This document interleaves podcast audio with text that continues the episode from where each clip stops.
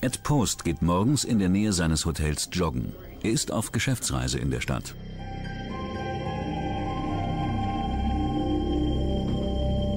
Als er in sein Hotelzimmer zurückkommt, findet er seine Frau tot in der Badewanne. Die Autopsie ergibt, dass der Tod durch Ertrinken verursacht wurde und ein Unfall ist. Aber die Mordkommission ist skeptisch.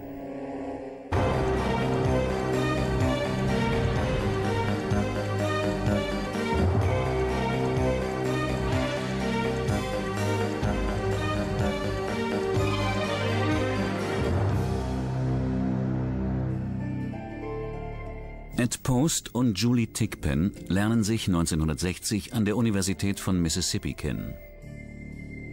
Sieben Jahre später heiraten sie, bekommen zwei Töchter und ziehen nach New Orleans. Dort steigt Ed in das Immobiliengeschäft ein. Ed versteht sein Geschäft und ist als Makler erfolgreich. Nach ein paar Jahren wird er Teilhaber der Immobilienfirma Wagner Truex. Auch seine Frau Julie arbeitet erfolgreich in der Firma mit. Ab 1982 verkauft sie jährlich Immobilien im Wert von rund einer Million Dollar. Im Juni 1986 fahren die Posts zu einer Tagung der Immobilienfirma nach St. Louis. Sie findet im Omni Hotel in der Nähe des Bahnhofs statt. Der Immobilienmarkt läuft zurzeit nicht gut. Das Paar will sich mit neuen Marketingmethoden vertraut machen, um auf dem Markt bestehen zu können. Am Morgen des 3. Juni beschließt Ed Post vor der Tagung noch joggen zu gehen. Er sagt, er habe seiner Frau ein Bad einlaufen lassen und sie geweckt, bevor er gegen 7 Uhr aus dem Zimmer geht. Julie? Julie, it's time to wake up. Bevor Ed das Hotel verlässt, bedankt er sich bei der Rezeptionistin für den guten Ausflugstipp, den sie den Posts am Tag zuvor gegeben hat.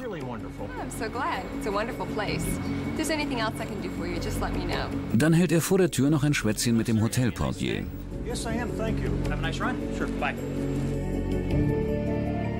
Ed Post joggt am Bush Stadium entlang und um den berühmten Brückenbogen der Stadt. Um 7.40 Uhr ist er zurück im Hotel. Great. Terrific. Had a great workout this morning. Have a nice day, sir. Post sagt, dass er seine Frau nach der Rückkehr bewusstlos mit dem Gesicht nach unten in der Badewanne aufgefunden habe.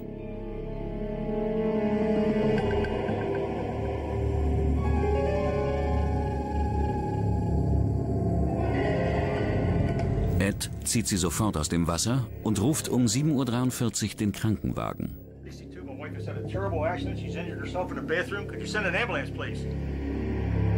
Detective Timothy Kalin kommt als erster an den Tatort. Ich bemerkte, dass noch Wasser in der Wanne war und auch der Handtuchhalter drin lag. Das war eigentlich alles, was mir auffiel. Ich vermutete, dass sie in Ohnmacht gefallen war oder einen Herzinfarkt hatte, obwohl sie dafür eigentlich noch zu jung war. Julie Post ist scheinbar ausgerutscht, hat dabei nach dem Handtuchhalter gegriffen und diesen aus der Wand gerissen. Im Krankenhaus wird die 39-Jährige für tot erklärt. Als Todesursache wird Ertrinken festgestellt. Ed Posts Bruder ist Anwalt. Er fotografiert den abgerissenen Ring und dessen Halterung, um gegen das Hotel zu klagen. Sein Bruder sagte, dass er das Hotel auf 450 Millionen Dollar verklagen will. Ed Post meint, seine Frau würde noch leben, wäre der Handtuchhalter nicht aus der Wand gerissen. Julie Post soll in New Orleans beerdigt werden. Zuvor wird ihr Leichnam in St. Louis einer Autopsie unterzogen. Bei der Obduktion werden weder Alkohol noch Drogen in ihrem Blut gefunden. Kleine Beulen und blaue Flecken an ihrem Körper sind vermutlich während der Wiederbelebung durch die Rettungsärzte entstanden. Schädelbrüche oder Gehirnblutungen werden nicht festgestellt. Diese wären entstanden, hätte Julie vor dem Ertrinken Schläge auf den Kopf bekommen. Der Rechtsmediziner findet keinen Hinweis auf einen Mord. Ich war nicht davon überzeugt, dass es ein Unfall war. Andererseits konnte ich nicht beweisen, dass es etwas anderes war. In der Sterbeurkunde von Julie Post ist die Todesursache als unbestimmt vermerkt. Was macht man bei einem Verdacht ohne jeglichen medizinischen Beweis? Auch der Rechtsmediziner Dr. Christian Schümer hat solche Situationen schon erlebt. Es gibt leider immer wieder rechtsmedizinische Obduktionsfälle, bei denen wir morphologisch keine eindeutige Todesursache feststellen können. Und trotzdem treibt uns die Sorge um, dass es ausgerechnet in diesem Fall etwas sein könnte, was durch Fremdverschulden hervorgerufen ist. Eine Möglichkeit besteht zum Beispiel darin, dass wir die wenigen Anhaltspunkte, die wir bei einer Obduktion haben, feststellen können, den Ermittlern wiederum an die Hand geben, damit die neue Ansätze fahren können. Als die St. Louis Post über Julies Tod berichtet, gibt es ungläubige Reaktionen. Die Joyce Hayes ist Staatsanwältin, ihr Mann Gary Polizist in St. Louis. Dee uh, hatte gerade den Artikel über die Frau gelesen, die in einer Badewanne im Omni-Hotel ertrunken war und sagte zu mir, Gary, lies das mal. Es hört sich irgendwie merkwürdig an. Wir haben beide den Artikel gelesen und gedacht, nein, das ist unmöglich. Auch der Kriminalbeamte George Holliker wird misstrauisch, als er Ed Posts Aussage liest. Ich las die Aussage und dachte, das stimmt nicht. Um die Sache zu überprüfen, rief ich einige Leute an und fragte, wie oft es in den letzten zehn Jahren einen Unfalltod in der Badewanne eines Hotels gab. Die Antwort war, noch nie. Das Hotelmanagement bezweifelt, dass eine 60 Kilo schwere Frau den Handtuchhalter aus der Wand reißen kann. Der Halter ist so konstruiert, dass er mehr als das doppelte Gewicht aushalten müsste. Wir gingen in zwei andere Zimmer und ich hängte mich mit meinen rund 110 Kilo an die Handtuchhalter. Doch keiner der beiden Halter gab nach. Kein bisschen. Ed Post erzählt der Polizei, er und seine Frau führten eine sehr gute Ehe. Doch bei der Überprüfung der Finanzen stoßen die Ermittler auf einen merkwürdigen Zufall. Wir gingen zu der Versicherungsfirma. Dort erfuhren wir, dass Ed Post etwa vier Wochen vor Julies Tod ihre Versicherungssumme um 500.000 Dollar erhöht hatte. Ed had increased her insurance like four or five hundred thousand dollars. Now this is a woman nun, sie verdiente gerade mal 20.000 Dollar im Jahr und er schließt eine Lebensversicherung für seine Frau in Höhe von rund 700.000 Dollar ab. Von da an vermutete ich, dass vielleicht mehr dahinter steckt.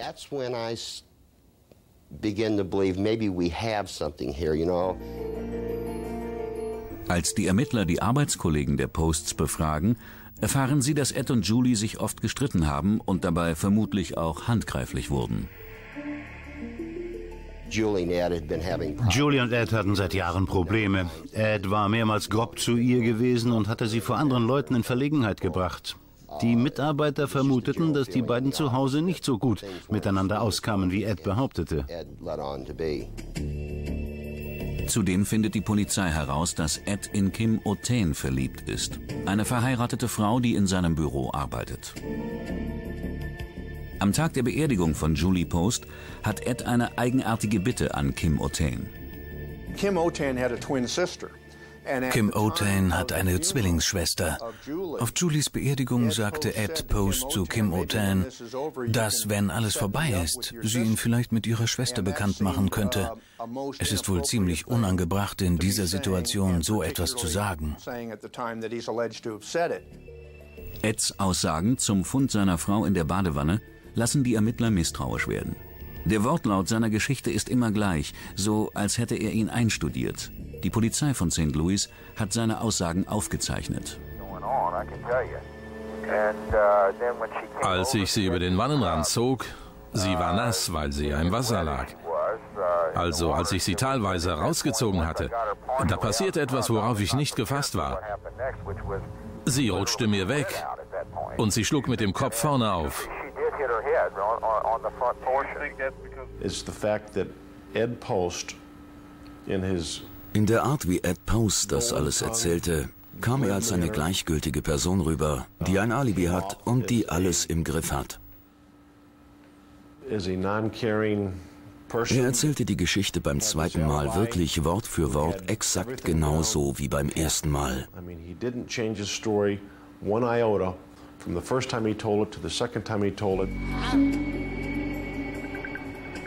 Einigen Hotelangestellten ist aufgefallen, dass Ed Post sich am Morgen des Unfalls verdächtig benommen hat. Bevor er das Hotel verließ, stellte er sicher, dass die Rezeptionistin auf ihn aufmerksam wurde. Er bedankte sich auffällig für den tags zuvor erhaltenen Tipp, den Botanischen Garten zu besuchen.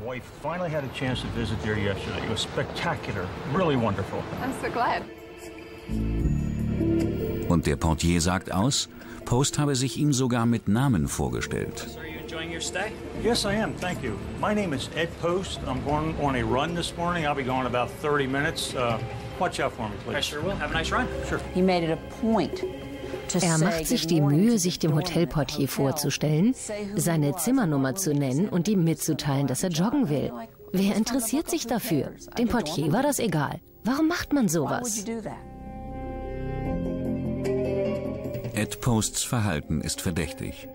Doch die Ermittler haben keinen handfesten Beweis, dass Ed Post tatsächlich etwas mit dem Tod seiner Frau zu tun hat. Sie beschließen, den Handtuchhalter genauer zu untersuchen. Kann eine Frau von Julie Posts Größe und Gewicht den Halter aus der Wand reißen?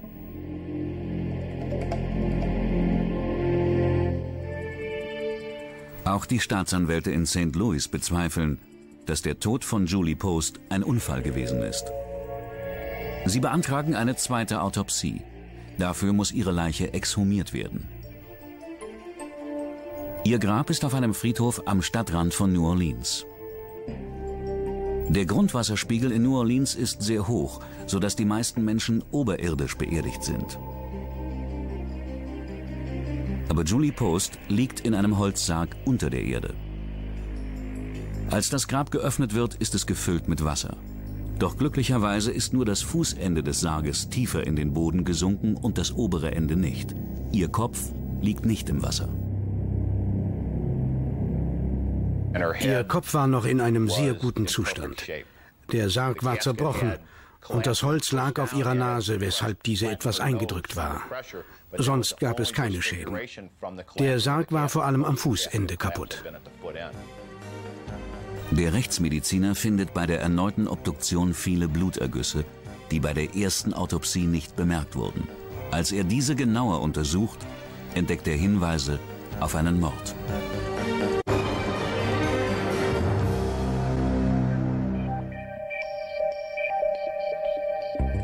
Um die Todesursache von Julie Post zu klären, wird eine zweite Autopsie durchgeführt.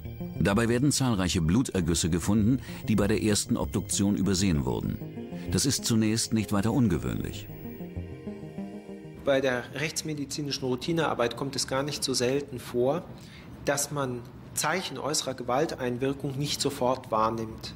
Bestes Beispiel sind Tatorteinsätze, Leichenfundortbegutachtungen, bei denen man die Leiche in einem relativ frischen Zustand sieht und dort Zeichen äußerer Gewalteinwirkung noch nicht so prägnant ausgebildet findet an der Haut, wie später dann.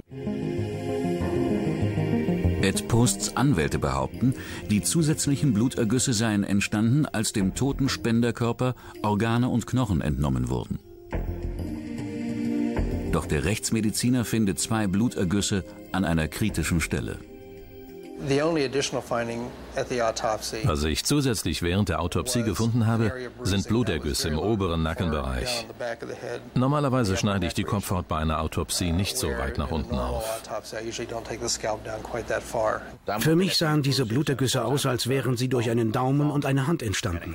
Wenn man jemanden unter Wasser hält, um ihn zu ertränken, dann muss man den unteren Teil seines Halses umschließen. Das wünschte sich natürlich jeder Rechtsmediziner, dass der Täter an seinem Opfer praktisch die Fingerabdrücke hinterließe. In der Realität ist es allerdings eher selten, dass wir geformte Abdruckmarken dergestalt vorfinden, dass wir Daumen von Zeigefinger oder überhaupt Fingerkonturen wirklich unterscheiden können. Abschürfungen auf der Stirn von Julie Post sehen aus, als sei diese mit Sandpapier geschliffen worden. Die Verletzungen könnten vom Anti-Rutsch-Belag auf dem Wannenboden stammen. Danach untersuchen die Ermittler den Handtuchhalter aus Metall, der neben Julies Körper in der Wanne lag. Der Handtuchhalter war mit Metallstiften in der Wand befestigt, deren Schrauben 3,75 cm lang sind. Diese Konstruktion kann ein Gewicht von weit über 100 Kilogramm halten. Die Staatsanwälte bitten den Unfallrekonstrukteur Bulter Kelsey, den Ablauf des Unfalls nachzustellen. Kelsey geht in ein Zimmer des Omni-Hotels. Er benutzt das gleiche Handtuchhaltermodell, das exakt so an der Wand befestigt ist wie in Ed und Julie Posts Zimmer.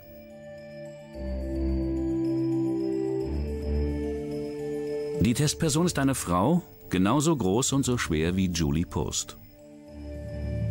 Die Frau soll einen Sturz simulieren, nach dem Handtuchhalter greifen und sich mit ihrem ganzen Gewicht daran hängen. Nichts passiert. Dann zerrt sie heftig an dem Halter. Er bleibt, wo er ist. Wir stellten fest, dass eine Person mit Julies Statur den Handtuchhalter nicht von der Stelle bewegen konnte. Nach unseren Berechnungen könnte das nur gelingen, wenn sie mit einer entsprechenden Geschwindigkeit aus rund 19 Meter Höhe fallen würde und dann, beim Handtuchhalter angekommen, danach greifen würde. Das Hotelzimmer ist aber nur 2,40 Meter hoch. Schließlich bittet Kelsey die Testperson mit beiden Händen kräftig am Handtuchhalter zu ziehen, egal in welche Richtung. Nach enormer Anstrengung bricht der Handtuchhalter aus der Wand. Dass Julie Post bei ihrem Sturz irgendwie nach dem Handtuchhalter griff und ihn dabei aus der Wand riss, kann nicht stimmen. Es ist physisch unmöglich. Die Staatsanwälte schicken einen baugleichen Handtuchhalter samt Halterung an Dr. William Wines, Professor für Maschinenbau an der Universität von Nebraska. Dr. Wines soll feststellen, wie viel Kraft nötig ist, um den Handtuchhalter aus seiner Fassung in der Wand herauszureißen. Die Tests ergeben Werte zwischen 240 und 250 Kilogramm. Also es war ja von Anfang an klar, dass die Art, wie die Testperson an dem Handtuchhalter gezogen hat, nicht der Realität entsprach. Der dadurch deformierte Handtuchhalter sah auch überhaupt nicht so aus wie das Originalstück. Beim Original ist die Basisplatte unten auf der linken Seite kaputt. Und auch der Haltering ist leicht beschädigt. Dr. Wines führt 23 Versuche durch, um genau die Deformierung des Originals zu erreichen, jedoch ohne Erfolg. Erst beim 24. Test entsteht ein ähnliches Ergebnis.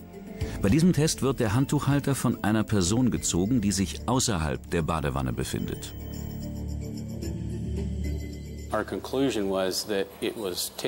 Wir kamen zu dem Ergebnis, dass ihn jemand mit enormer Kraft aus der Wand gezogen haben muss. Uh, Und dieser jemand hat nicht in der Badewanne gestanden, sondern davor. Er muss mit einem Fuß auf dem Wannenrand gestanden haben. Und aus dieser Position hat er nach dem Halter gegriffen und ihn herausgezogen.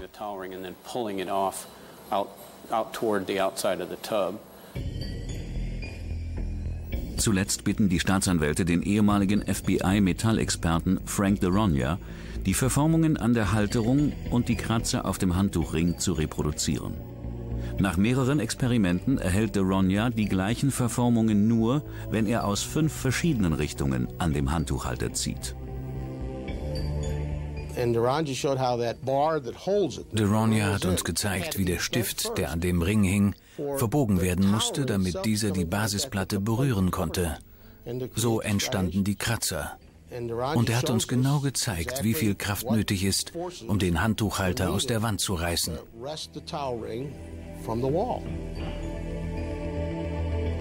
Die Staatsanwälte können nun wissenschaftlich beweisen, dass Julie Posts Tod kein Unfall war. Ed Post haftete als Anteilseigner persönlich für 10% der Verluste der Immobilienfirma Wagner Truex. Und die waren 1985 und 86 sehr hoch.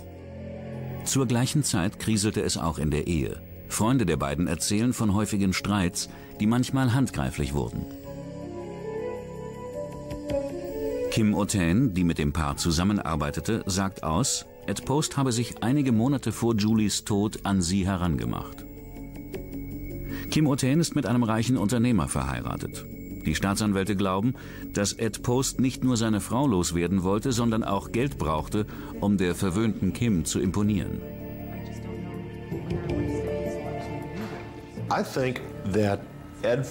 Ich glaube, dass Ed in Kim Orton verliebt war.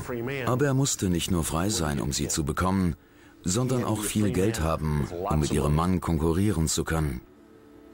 Also hackte er diesen Plan aus. Nach Ansicht der Staatsanwälte begann Ed einen Monat vor Julies Tod seinen Plan umzusetzen, indem er ihre Versicherungssumme erhöhte. Sie sind überzeugt, dass Ed Post am Morgen des 3. Juni 1986 zuerst seine Frau in der Badewanne ertränkt hat und dann joggen gegangen ist.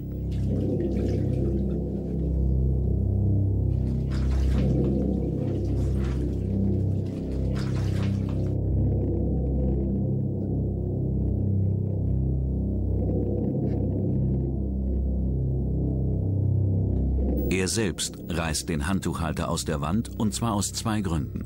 Erstens, um seine Geschichte mit dem Sturz seiner Frau zu untermauern. Und zweitens, um das Hotel verklagen zu können und somit auch finanziell von Julies Tod zu profitieren.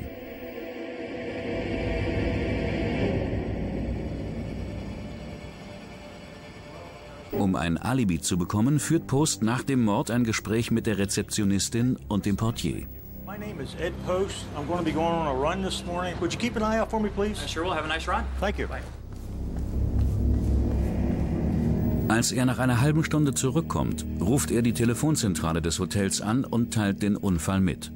Dann ruft er seinen Bruder an, damit dieser nach St. Louis kommt, um den herausgerissenen Handtuchhalter zu fotografieren.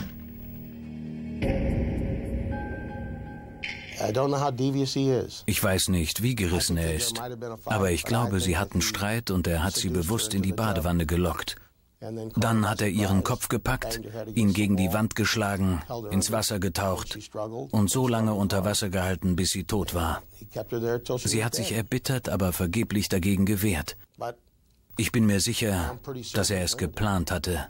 The whole business with the towering, which is really what killed him. Der Plan mit dem Handtuchhalter hat ihn auffliegen lassen. Er wollte unbedingt noch mehr Geld rausschlagen und hat den Handtuchhalter aus der Wand gerissen, um das Omni Hotel verklagen zu können. Dieses gierige Monster.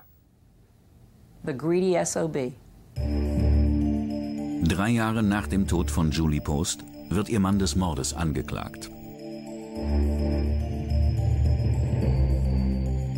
Ed Post leugnet jede Schuld. Doch die Beweise der Wissenschaftler sprechen für sich. Julie Post kann den Handtuchhalter nicht selbst aus der Wand gerissen haben. Die Geschworenen befinden Ed Post des Mordes an seiner Frau für schuldig. Er wird zu einer lebenslangen Gefängnisstrafe ohne Bewährung verurteilt. Ed Post und seine Anwälte legen Einspruch gegen das Urteil ein. Nach einer Verfahrensabsprache bekennt Post sich des Totschlags für schuldig. Dafür bekommt er eine Haftstrafe von 30 Jahren mit Aussicht auf Bewährung.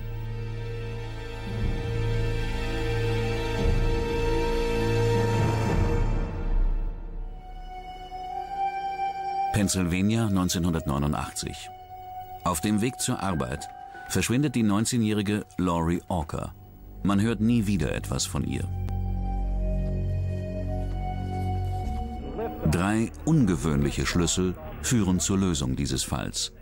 Die Raumfahrttechnologie, eine Fliege und die Hauskatze der Familie.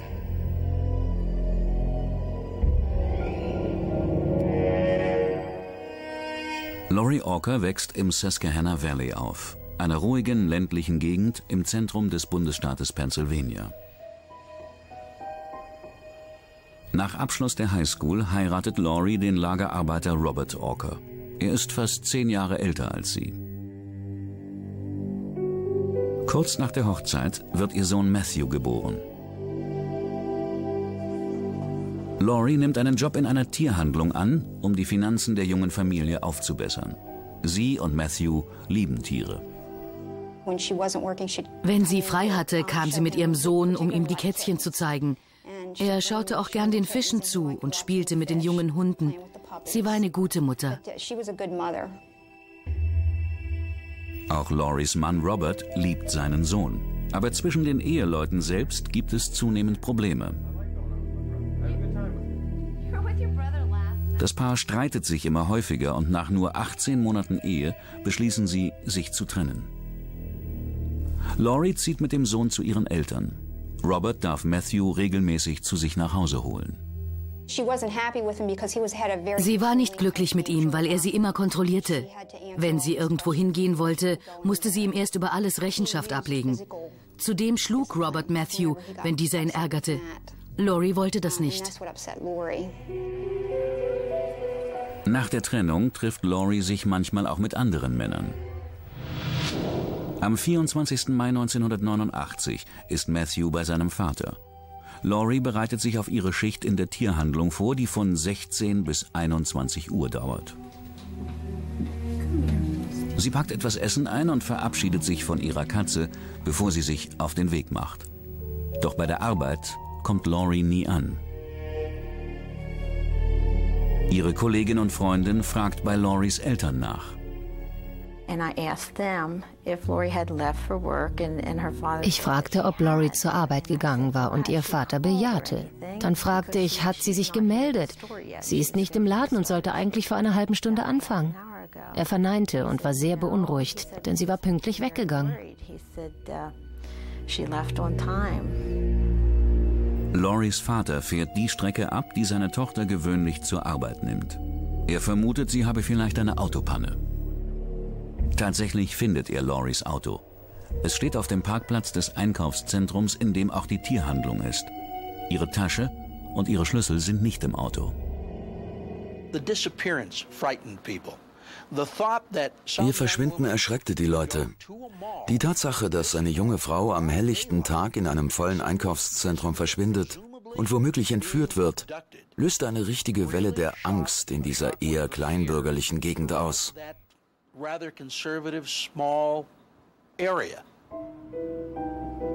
Die Polizei durchforstet die Gegend, befragt Angestellte und Kunden im Einkaufszentrum.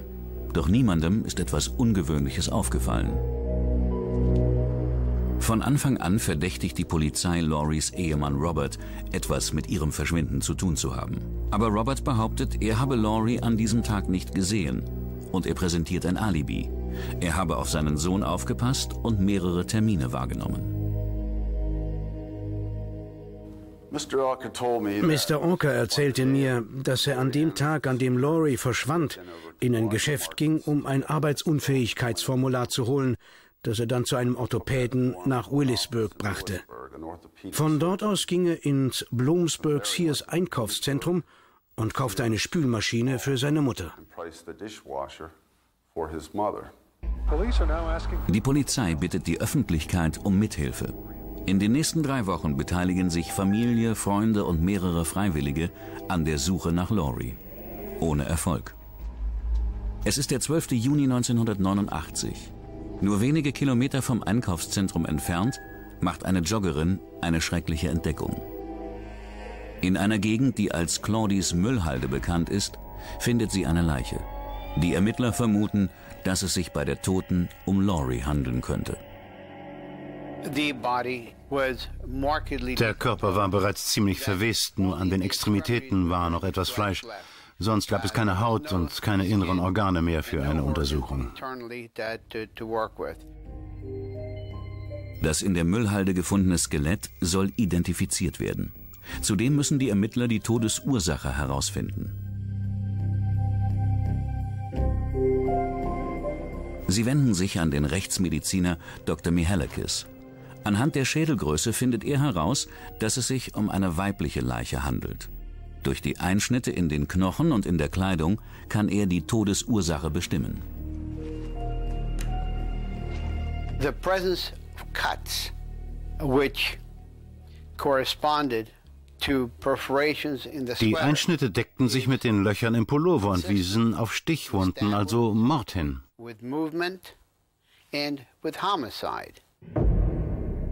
Dr. Mihalekis kommt zu dem Schluss, dass der Person mindestens sieben bis elf Mal in Brust und Rücken gestochen wurde.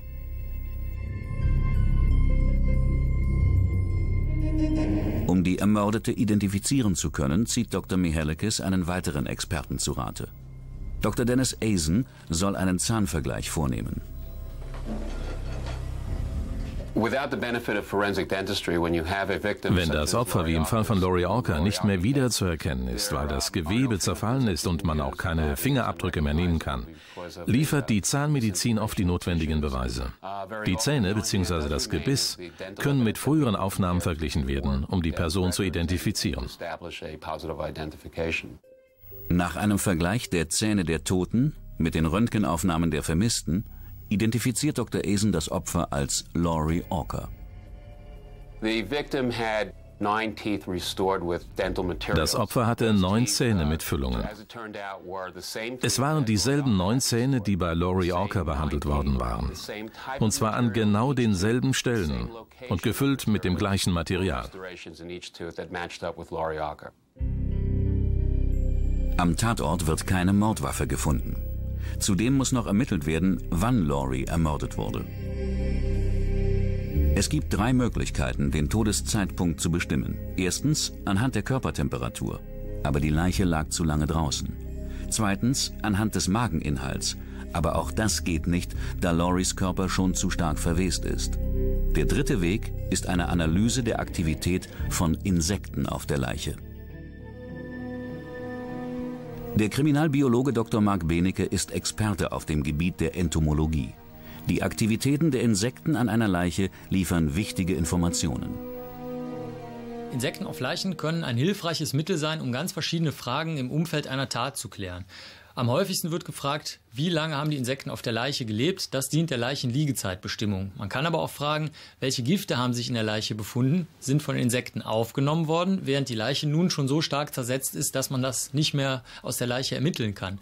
Die dritte Frage ist, eine mögliche dritte Frage ist, wurde die Person von einer Stelle mit einer bestimmten Insektenbesiedlungsfauna an eine andere Stelle gebracht? Dann findet man diese fremden Insekten nämlich auf einmal in einem neuen Biotop, in einer neuen Umgebung. Der Entomologe Kechung Kim untersucht die Larven und Insekten, die auf Lauries Körper gefunden werden. Auf diesem Körper waren viele unterschiedliche Käfer sowie Maden in einem fortgeschrittenen Entwicklungsstadium. Schmeißfliegen können schon wenige Minuten nach dem Tod und aus großer Entfernung den Geruch von Verwesung wahrnehmen. Dr. Kim schätzt, dass die Fliegen ihre Larven vor 19 Tagen auf dem Körper abgelegt haben. Das wäre genau der Tag, an dem Laurie verschwunden ist.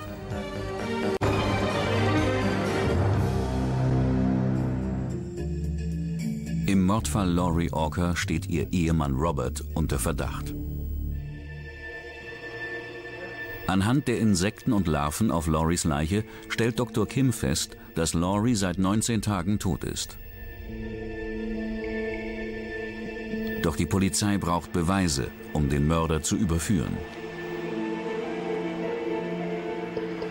Sie findet heraus, dass sich nahe am Eingang des Einkaufszentrums ein Geldautomat mit einer Überwachungskamera befindet, die alle zehn Sekunden ein Bild macht.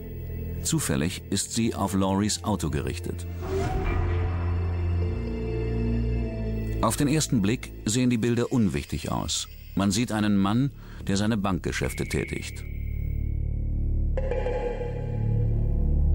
Aber im Hintergrund sieht man unscharf ein Auto vor Lauries Wagen, neben dem eine nicht identifizierte Person steht.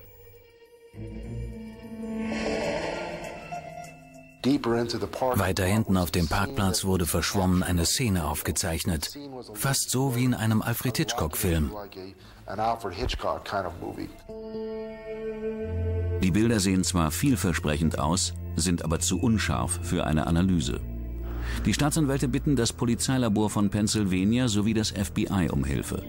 Doch beide können die Bildqualität nicht verbessern. Als letzte Möglichkeit schlägt das FBI die NASA vor. Die NASA verfügt über eine hochentwickelte digitale Technik, mit der sie Bilder aus dem Weltall bearbeitet. Der Forscher Alan Tietjen wird von der NASA mit dem Fall beauftragt.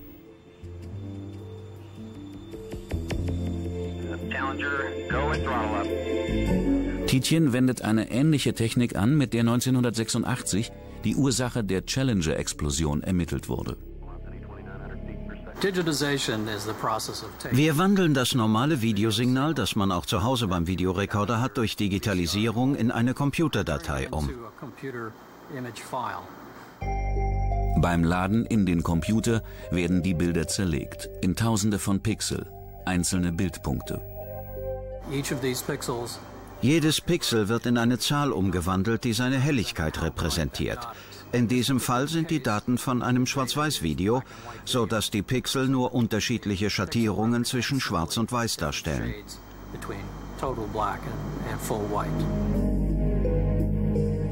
Mit der digitalen Bildverbesserung kann man Verwacklungen korrigieren und mit speziellen Filtern auch die Körnung der einzelnen Bilder verbessern. Am Ende dieses Verfahrens sind die Bilder deutlicher zu erkennen und zu analysieren.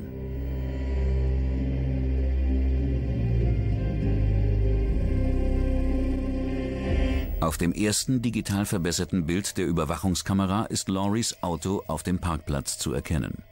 Dahinter steht jemand, der die gleiche Kleidung trägt wie Laurie an jenem Tag.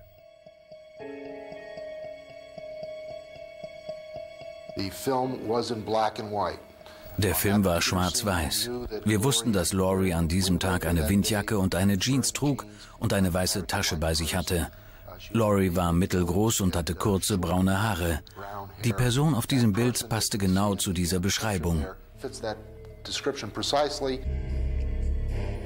Auf dem nächsten Bild, zehn Sekunden später, sieht man ein weiteres Auto, das schräg vor Lauries Fahrzeug parkt. Die Beifahrertür steht offen. Auf dem Bild beugt Laurie sich nach vorne und schaut in das Auto. Auf dem letzten Bild steht Loris Wagen noch immer auf dem Parkplatz, aber sie ist nicht mehr zu sehen. Das andere Auto verlässt gerade den Parkplatz.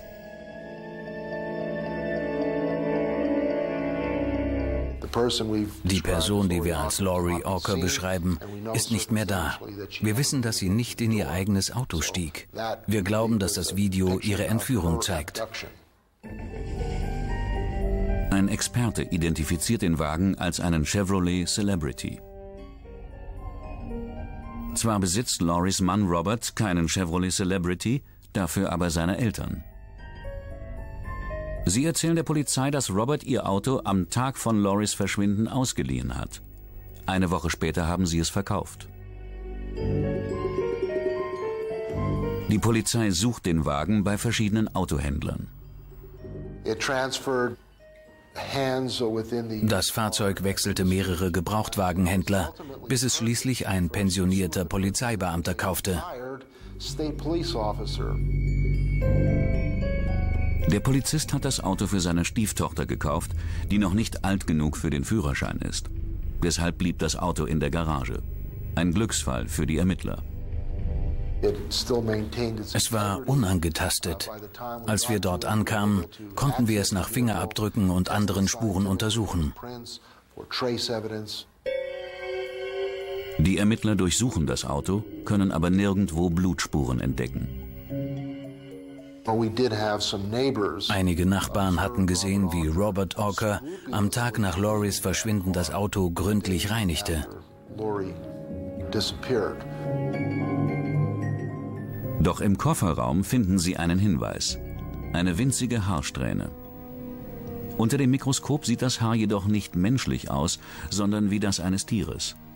Dr. Dietrich Inhülsen vom LKA Hannover erkennt die Unterschiede sofort. Menschliche und tierische Haare unterscheiden sich bereits schon aufgrund der Morphologie.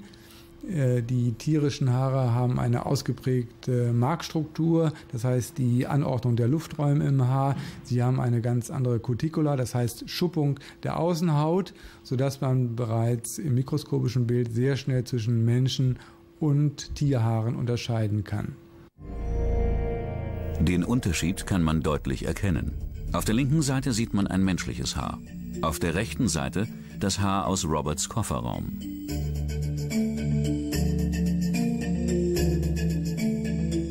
Unter dem Elektronenmikroskop, tausendfach vergrößert, sieht die Struktur des Haares wie Stufen einer Leiter aus. Die blauen Stellen sind Staubpartikel. Beim Vergleich mit verschiedenen Haararten stellt sich heraus, dass es ein Katzenhaar ist. Katzenhaar weist im Gegensatz zum menschlichen Haar eine zungenförmige Schuppung auf. Weiterhin tritt unterhalb der Spitze ein sogenannter Schnürring, eine Einstörung des Haares auf. Und äh, weiterhin ist äh, die Markstruktur, das heißt die Lufträume im Haar, ganz anders ausgeprägt bei der Katze als beim Menschen. Die Ermittler vergleichen dieses Haar mit einem Haar der Katze von Loris Eltern und stellen fest, dass sie mikroskopisch ähnlich sind. Eine wichtige Erkenntnis, denn Robert hatte keinen Zugang zu dieser Katze. Das Tier wohnte auch nicht bei ihnen, als er noch mit Laurie zusammenlebte. Roberts Eltern, denen der Chevrolet gehörte, haben keine Katze. Weiterhin steht fest, dass Laurie vor ihrem Verschwinden nie im Auto von Roberts Eltern gesessen hat. Für die Ermittler liefert das Katzenhaar den Beweis, dass Laurie im Kofferraum von Roberts Auto gewesen sein muss. Robert Ocker wusste, dass seine Eltern ihr Auto ein paar Tage später verkaufen wollten. Ich glaube, dass er deshalb ihr und nicht sein Auto benutzte, um Laurie zu entführen. Die Beweise reichen aus, um Robert Orker wegen Mordes an seiner Frau zu verhaften. Als ich Robert Orker festnahm, sagte er, Sie scherzen wohl. Doch die Staatsanwälte haben die Bilder aus der Überwachungskamera, die ihre Theorie stützen, dass Robert Laurie auf dem Parkplatz entführt hat. Um die Geschworenen zu überzeugen, müssen sie beweisen, dass der Chevrolet auf den Bildern Robert Orkers Eltern gehörte. So rekonstruieren die Ermittler das Verbrechen. Sie platzieren den Chevrolet auf dem Parkplatz des Einkaufszentrums und fotografieren ihn aus der gleichen Position, Höhe und Einstellung, die die Überwachungskamera hatte.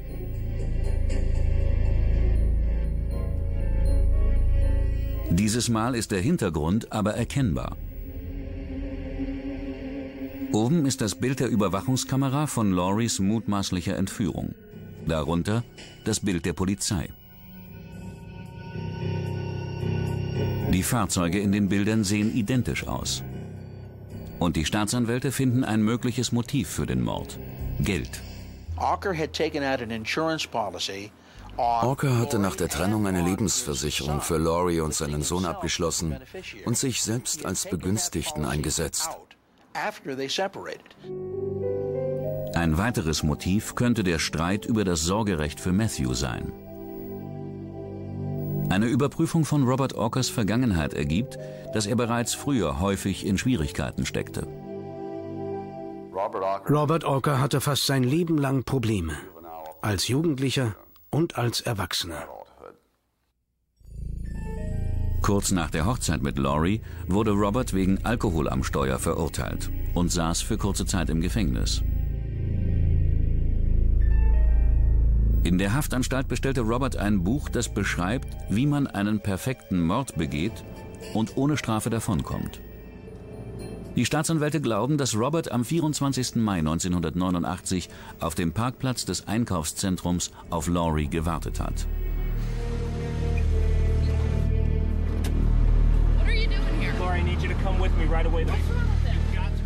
Dort lockte er das Opfer vermutlich unter einem Vorwand in sein Auto. Möglicherweise erfand er eine Krankheit des Sohnes und bat um ihre Hilfe.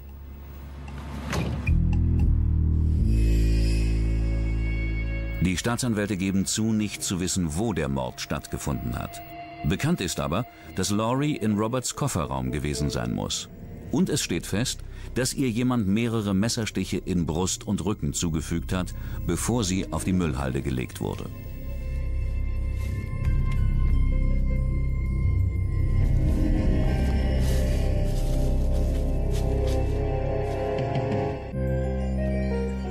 Als Robert später den Kofferraum reinigt, übersieht er das winzige Beweisstück, das Laurie dort hinterlassen hat.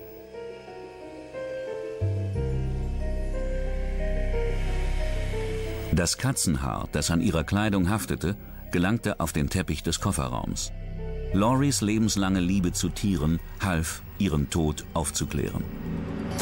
Robert Orker wird der Entführung und des Mordes für schuldig befunden und zum Tode verurteilt. In der Berufungsverhandlung wird seine Strafe in eine lebenslange Haft ohne Bewährung umgewandelt.